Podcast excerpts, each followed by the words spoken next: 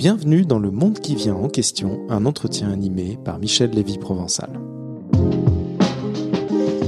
La majorité des urbanistes prévoient depuis plusieurs décennies l'urbanisation massive du monde. Ils extrapolent la croissance de la population urbaine entre la fin du XXe siècle et le début du XXIe siècle. 34% en ville en 1960, 54% de vie urbaine en 2015. Ils prédisent 65% de la population mondiale qui serait concentrée en ville en 2025. Mais, mais, mais, nous venons de vivre presque trois mois de confinement pendant lesquels la ville n'a jamais été aussi déserte. Jamais nous n'avons vu autant d'exodes urbains. Jamais la ville n'a autant pris l'allure de la campagne. Des animaux sauvages s'y baladant, la végétation reprenant aussi sa place. Et ce que nous avons vécu pendant trois mois peut-être augure une nouvelle révolution des territoires. Aujourd'hui, j'ai le plaisir de vous présenter une expérimentation, une nouvelle forme de vie en communauté, loin des tumultes de la grande ville. Je reçois trois représentants de ce groupe de, personnes qui ont quitté Paris pour vivre une expérience à la campagne, une expérience sociale, peut-être une expérience politique ou économique.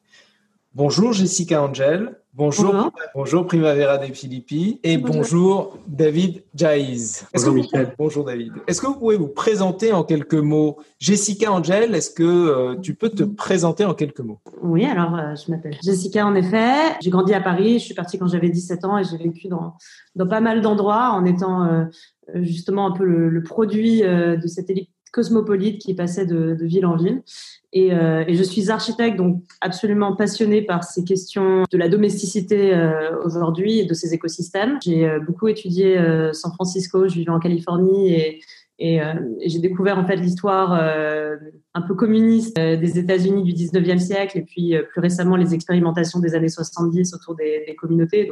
Et, donc ça fait quatre ans que j'expérimente avec des modes alternatifs de vie en communauté, d'où l'achat de ce château.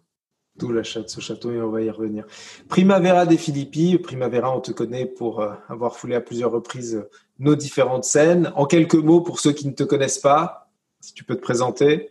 Oui, bah, donc moi je suis chercheuse euh, au CNRS et euh, je m'occupe essentiellement donc de tout, tout, ce qui est les, les questionnements juridiques par rapport aux nouvelles technologies telles que la blockchain, l'intelligence artificielle, etc. Et donc en tant que chercheuse, donc j'ai évidemment cette, euh, euh cette chance de pouvoir euh, voyager beaucoup. Donc, je suis, bien que je suis basée à Paris, je suis aussi donc chercheuse associée à Harvard, à Florence, à l'Institut universitaire européen, à l'Université de Berkeley en Californie, etc. Donc, en tant que chercheuse, c'est aussi la possibilité justement de travailler un petit peu n'importe où. Donc, d'une certaine façon, c'est intéressant avec et après le confinement de, de, se rendre compte que beaucoup de voyages que l'on fait ne sont pas nécessairement nécessaires, hein, puisqu'en fait, on peut travailler euh, euh, en ligne, mais d'un autre côté aussi, justement, en quoi le lieu dans lequel on se situe et les personnes avec qui on est entouré vont avoir un impact très, très important sur euh, la qualité de vie. On va en parler effectivement. On est aussi avec David Jaiz. David, peut-être en quelques mots, peux-tu te présenter? Oui, alors moi je suis euh, auteur, écrivain et puis euh, enseignant aussi, euh, notamment à, Sciences Po. Et j'ai eu la chance de séjourner quelques jours dans cette expérience, dans cette d'être en immersion en quelque sorte dans cette expérience conduite par Jessica et, et, Primavera. Alors, on va rentrer dans le vif du sujet de ce projet de vie en communauté. On a entendu le mot château, loin de la ville. Comment d'abord ce projet est né et, et, et en quelques mots à quoi il ressemble? Jessica, peut-être euh, que tu peux nous dire où est ce château et à quoi il ressemble? Euh, le, château juste se situe dans Lyon, à, à Vilsien. Donc c'est un peu l'entrée de la Bourgogne, celle, la Bourgogne un peu moins sexy, euh, celle qui, euh, qui se trouve un peu loin de, des vignobles. Euh, donc, en fait, le projet initial du château euh, est né à l'époque où moi je vivais en Californie et je, vivais dans un lieu qui s'appelle The Embassy, qui fait partie euh, d'un réseau qui s'appelle The Embassy Network, que Prima a rencontré plus tard.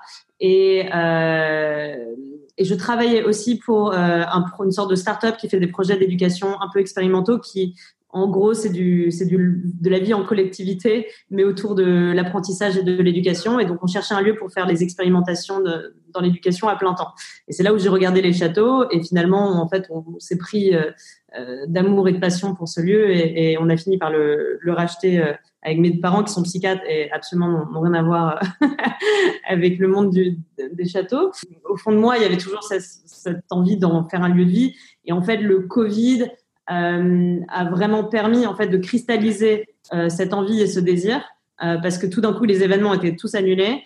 Et en fait, la veille de, ou quelques jours avant l'annonce de Macron, je me suis dit, bah, c'est parfait, c'est exactement le moment euh, de rassembler, en fait, euh, donc d'une partie, ce groupe un peu qui cherchait à faire un, un, lieu de vie à Paris dont Prima faisait partie, mais aussi d'autres gens que j'avais rencontrés lors de ces événements ces dernières années, qui étaient un peu alignés, euh, qui avaient eu des expériences. Et donc ça, ça a été les 11 personnes qui ont été euh, enfermées ensemble, qui a permis en fait de décentraliser cette envie parce que pour porter un projet collectif, il faut vraiment euh, réussir à partager un peu le, la responsabilité du projet. Et, euh, et là, en fait, on l'a ouvert dans une sorte de deuxième chapitre et c'est là où David et d'autres personnes sont venus pour l'idée de voir comment on peut pérenniser et c'est surtout un, un, challenge financier, ça à long terme. Et combien de personnes vivent dans le château aujourd'hui, en tout cas pendant la période du confinement et continuent à vivre dans le château aujourd'hui? Donc pendant la période du confinement, on était 11 et ces 11 personnes ont reçu un email en disant voilà, euh, on va devoir trouver des valeurs, des règles et des, des rituels pour euh, pour réussir à, à, à créer cette petite euh, euh, vie en communauté et, et, on a expérimenté pendant deux mois. Mais depuis qu'on a ouvert, c'est assez variable, c'est-à-dire que vu qu'on peut aller jusqu'à 50 personnes euh, au château, parfois les week-ends on a un afflux de, on a 50 personnes et parfois on est quatre. mais ce qui nous permet aujourd'hui vraiment d'être dans une sorte de prototypage. Euh, de voir en fait comment euh, cette sorte de permaculture humaine interagit avec le lieu et comment on arrive à moduler ça euh, avec avec le temps. En quoi c'est un, un projet qui pourrait s'apparenter à un projet politique? Et je me, retourne vers David. Pour l'instant, c'est une bande de copains qui se retrouvent pendant trois mois dans un château, mais c'est l'embryon de quelque chose qui se dessine ici. En quoi c'est le début d'un potentiel projet politique, David? Moi, j'y suis venu quelques jours euh, parce que Jessica m'en avait parlé et que j'ai beaucoup d'affection pour, euh, pour Jessica et j'avais un, un, intérêt pour le projet. Mais euh, c'est aussi parce que je m'intéresse depuis longtemps à ces modes de vie en communauté et notamment à la vie monastique. Euh, dans une autre partie de ma vie, euh, j'ai passé beaucoup de concours et il m'arrivait de, de, de, séjourner des semaines entières dans des monastères bénédictins ou dominicains pour, pour préparer mes épreuves. Et j'ai gardé cette habitude. Euh, je le fais maintenant euh, plus pour écrire mes livres ou simplement faire des retraites, euh, des retraites personnelles. ce qui m'intéresse, c'est justement l'organisation de cette vie en collectivité au sein de laquelle tout est régi par les communs, en quelque sorte. C'est-à-dire que les lieux, les choses, les activités ne sont pas privatisés, euh, mais euh, font l'objet euh, d'une comment dire d'une gestion commune, d'une gestion collective. Et c'est vrai que pour que ça s'inscrive dans la durée, il faut une sorte de règle. ce qui permet, par exemple, à un monastère dominicain de fonctionner, c'est la règle de Saint Dominique. Ce qui permet à un, monastère bénédictin de fonctionner, c'est la règle de Saint Benoît, et c'est ce qui permet d'ailleurs d'assurer une forme d'égalité entre tous les participants à la communauté parce que la règle commune est précisément ce qui évite les prises de pouvoir, les asymétries euh, ou les hiérarchies.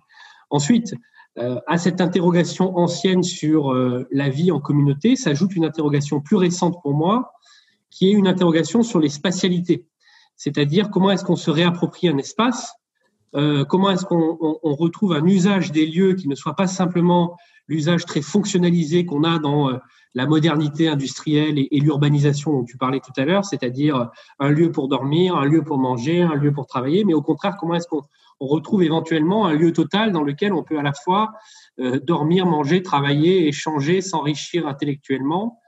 Et euh, ce genre d'expérience de, m'intéresse énormément parce que je pense que c'est euh, une des voies de l'avenir. Tu as vu le succès du co-living, par exemple, euh, y compris dans les entreprises de promotion immobilière qui se développent euh, aux États-Unis, en France, en Allemagne. On voit que certaines collectivités territoriales dans le monde rural commencent aussi à se spécialiser, à spécialiser une partie de leur foncier dans ces modes de vie euh, plus collectifs. C'est une perspective extrêmement intéressante parce que elle peut permettre d'accélérer l'exode urbain dont nous, voyons les premiers frémissements et que la crise Covid a peut-être décisivement accéléré, c'est-à-dire le désengorgement des grandes métropoles, le désengorgement des banlieues résidentielles euh, à l'américaine avec ses pavillons en rang d'oignon et le réinvestissement de ces lieux où d'ailleurs le très ancien se marie avec le très moderne puisque dans un château euh, XVIIe siècle comme celui-ci, on va aussi avoir des usages du télétravail, des façons de, de produire ou de travailler qui sont totalement euh, euh, novatrices. Et donc participer en quelque sorte même euh, un, temps à cette expérience et à cette réflexion, pour moi, a été a été extrêmement intéressant parce que ce qu'il faut voir, c'est qu'il y a cette expérience communautaire qui est très intéressante, mais il y a aussi derrière la perspective de se réancrer dans un lieu et dans ce que les anglo-saxons appellent une community, c'est-à-dire une communauté locale. Mhm. parce que le château est à proximité euh, d'une ville, d'une petite ville. il y a tout un écosystème local de producteurs, de paysans, d'artisans. Il y a des savoir-faire qui sont en jeu aussi, euh, à la fois agricoles, artisanaux, etc. Et je trouve que c'est extrêmement intéressant de faire résonner cette expérience communautaire avec un écosystème local de savoir-faire. C'est une planche de salut aussi pour la redynamisation de ces territoires, de ces petites villes, de ces ruralités qui ont connu un déclin ces 30 dernières années avec l'urbanisation dont tu parlais tout à l'heure. Et, et, et, avec deux années de gilets jaunes, on voit que c'est potentiellement une, une opportunité euh, pour peut-être même, euh, j'aime pas trop le terme, mais c'est la réalité, gentrifier ces zones périphériques euh, qui ont été longtemps délaissées. Donc c'est une expérience a priori politique est-ce que c'est une expérience économique viable? Jessica, on en est où aujourd'hui des finances du château? Est-ce que c'est rentable? Est-ce que ça marche? Non, ben, je, vais, en parler. Euh, je peux juste rebondir un tout petit peu sur ce que disait David sur, euh, sur le politique, parce que clairement, euh, c'est aussi quelque chose. Enfin, ça fait partie du, du, fondement de ce projet.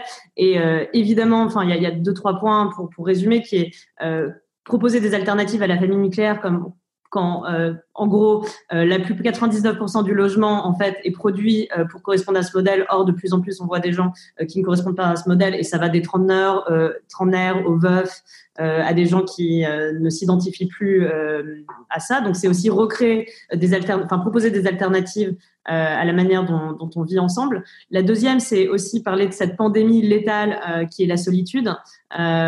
toutes les, toutes les, les, études les plus récentes sur le bien-être psychologique euh, parle vraiment de à quel point en fait la solitude peut créer euh, des risques cardiovasculaires, peuvent euh, complètement accélérer ça. Et donc ça c'est vraiment des sortes de solutions court terme qui justifient en fait ce mode de vie. Et pareil au niveau de l'écologie.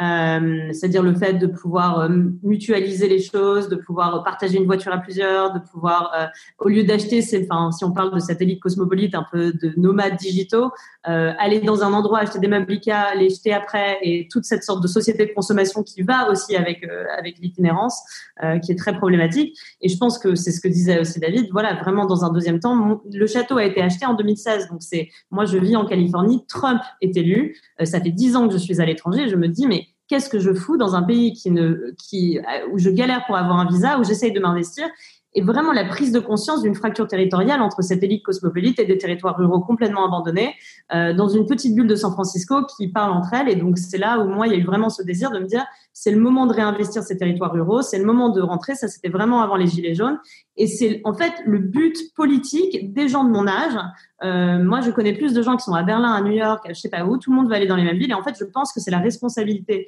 euh, des moins de 30 ans aujourd'hui de retourner euh, dans ces cœurs de ville de 10 000 habitants, tels que Joigny, et d'être acti actif là-bas. Parce qu'on fait un, une action et ça a des répercussions énormes. Et il y a vraiment besoin de bras et de cerveau aujourd'hui. Donc, il y a une vraie nécessité politique à, à, ce niveau-là. Et moi, j'ai monté une association aussi euh, locale qui s'appelle Renaissance Joigny.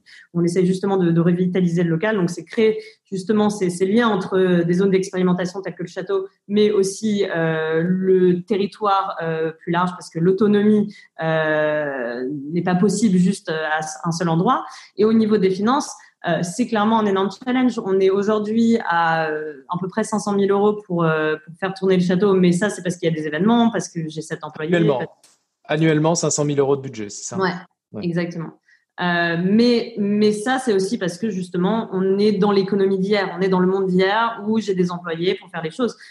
Il y a pour moi une alternative où en fait les résidents sur place pourraient fournir un certain travail. Je pense qu'il va, pour nous, le vrai challenge, ça va être de trouver l'équilibre entre un, un, lieu de, un lieu de vie et un lieu d'événementiel, en fait. C'est de voir à quel point on est prêt à recevoir euh, des gens de l'extérieur qui peut-être d'une manière financière peuvent apporter euh, euh, pas mal de capital sur deux jours. Et évidemment, pour moi, c'est aussi le message politique. Ce que je trouve assez fort dans ce lieu-là, et c'est pour ça qu'un château, pour moi, est différent d'une maison de campagne partagée avec des potes, c'est qu'en fait, euh, on a la possibilité, nous, de, séduire, entre guillemets, euh, du, capital extérieur et euh, des gens du monde entier qui sont attirés par le fait que ça soit un château et de réintroduire cet argent dans une économie circulaire et locale. Et donc, justement, de pouvoir connecter entre ces mondes qui, en général, ne se parlent pas trop et d'essayer de voir s'il y a du, lien possible. Comment est-ce que vous, vous, voyez tous les trois évoluer ce projet dans un an, deux ans, peut-être cinq ans?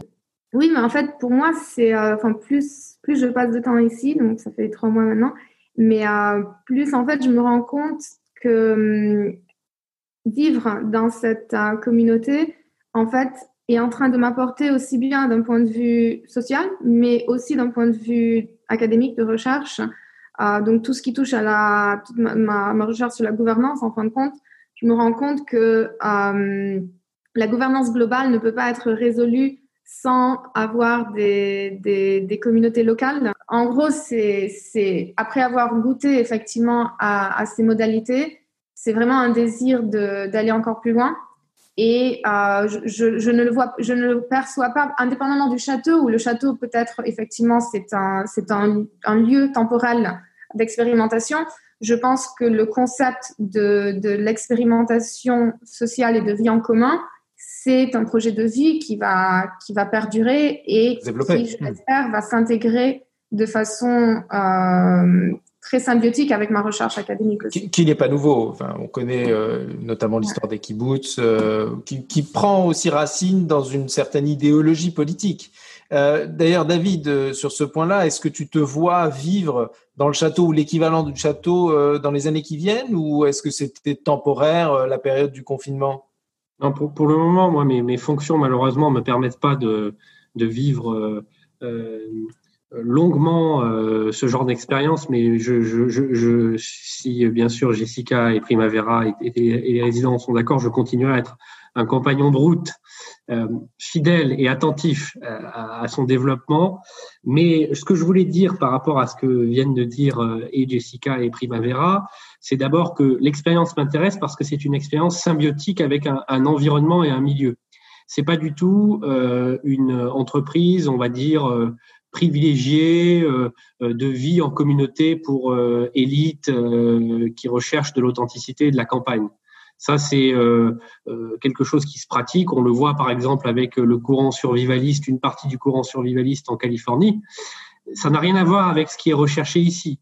Euh, parce que ce qui est recherché ici, justement, c'est de mieux faire corps avec un environnement et une communauté locale et de, et de, et de participer à la valeur ajoutée territoriale c'est-à-dire à, tout ce qui s'inscrit dans une économie circulaire, dans une communauté locale. C'est pas du tout autarcique euh, de ce point de vue-là. Euh, ce que je voulais dire aussi, c'est que nous sommes arrivés euh, à essoufflement de 40 ans de, mondialisation libérale, où le paradigme dominant, finalement, ça a été la destitution du social et la célébration ou l'autocélébration de l'individu sous le visage de l'homo economicus, qui poursuivait ses intérêts.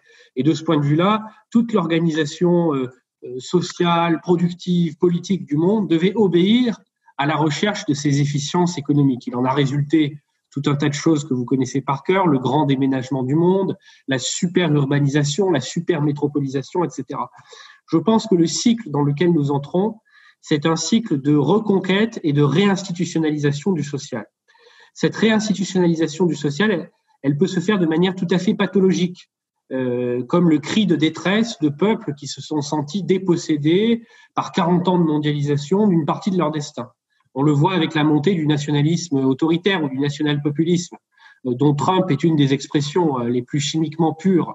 On le verra aussi demain, et on commence à, l'entendre, c'est une musique qu'on commence à entendre, avec ce dont je parlais à l'instant, le survivalisme, ou même une certaine forme de collapsologie inquiète.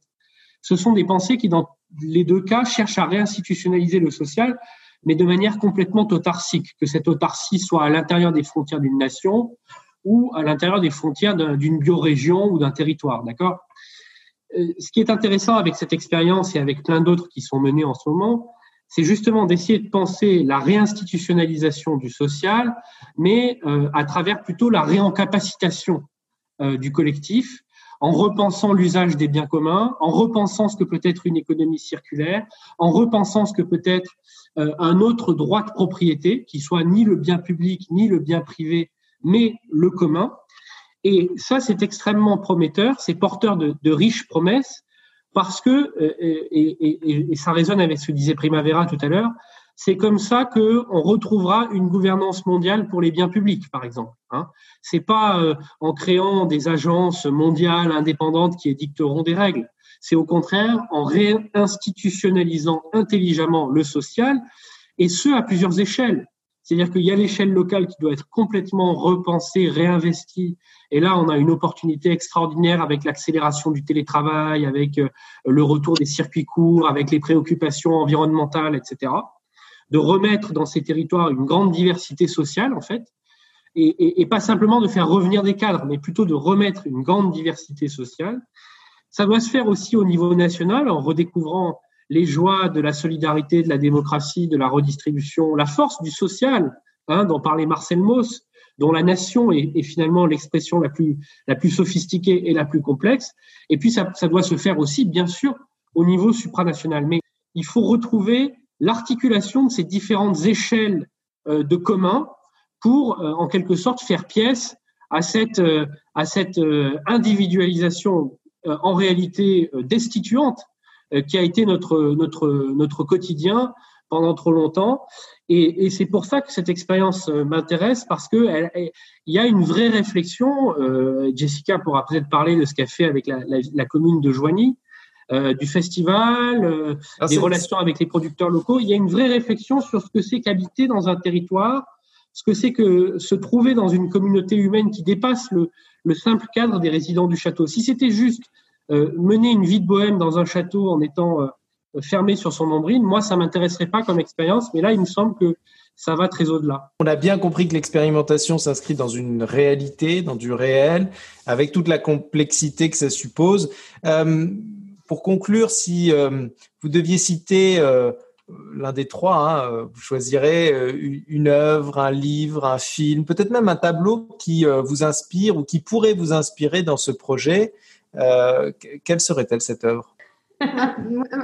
Pour moi, il y, en a, une, mais c'est plutôt une inception du projet. Euh, c'est euh, le Decameron de, Giovanni Boccaccio. Comment un groupe de personnes qui va s'isoler et ensuite qui va expérimenter et ensuite évidemment comment aller bien au plus loin de, de, des histoires de Decameron, mais en quoi ces expérimentations peuvent en fait retourner et avoir un impact en dehors de, ce château. Et je pense que pour l'instant, on est dans cette phase où justement, on est en train de transitionner euh, après avoir eu une, deux mois, deux mois et demi d'expérimentation assez locale à cause justement du Covid. Et maintenant qu'on est en train de réouvrir, et c'est tout un nouveau chapitre justement, euh, qui n'a pas été écrit encore par Boccaccio. Pour rester dans le thème italien, moi j'avais pensé à la fresque du bon et du mauvais gouvernement qui ornait le, le palais communal de Sienne qui a été peinte par Ambrogio Lorenzetti. Et euh, ce qui est intéressant avec cette fresque, c'est qu'elle montre deux possibilités pour une communauté humaine, celle de l'effondrement, de la maladie, de la guerre civile, et, à l'inverse, celle de la concorde, de la paix civile, de, bonnes récoltes, de l'harmonie entre les, les hommes et les femmes, etc.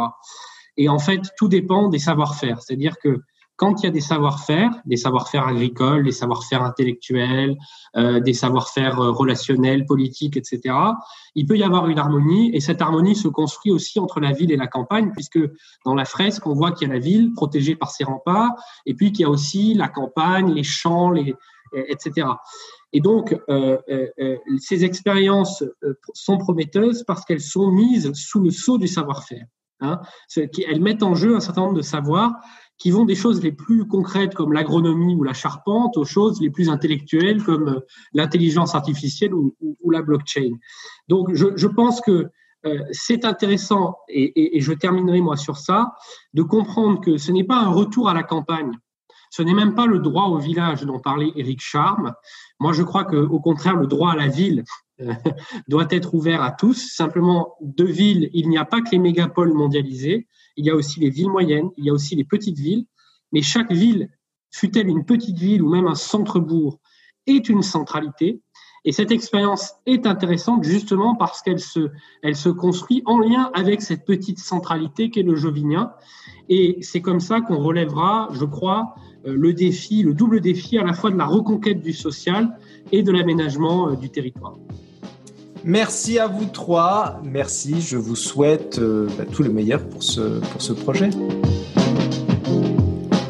Rendez-vous sur fr.boma.global pour participer aux activités et aux événements de la communauté Boma France. Et pour continuer à découvrir les révolutions à venir, je vous invite à lire l'ouvrage Le monde qui vient en 33 questions, en librairie ou en ligne, à partir du 21 août 2019. N'oubliez pas de vous abonner, de partager et de noter ce podcast. À très bientôt.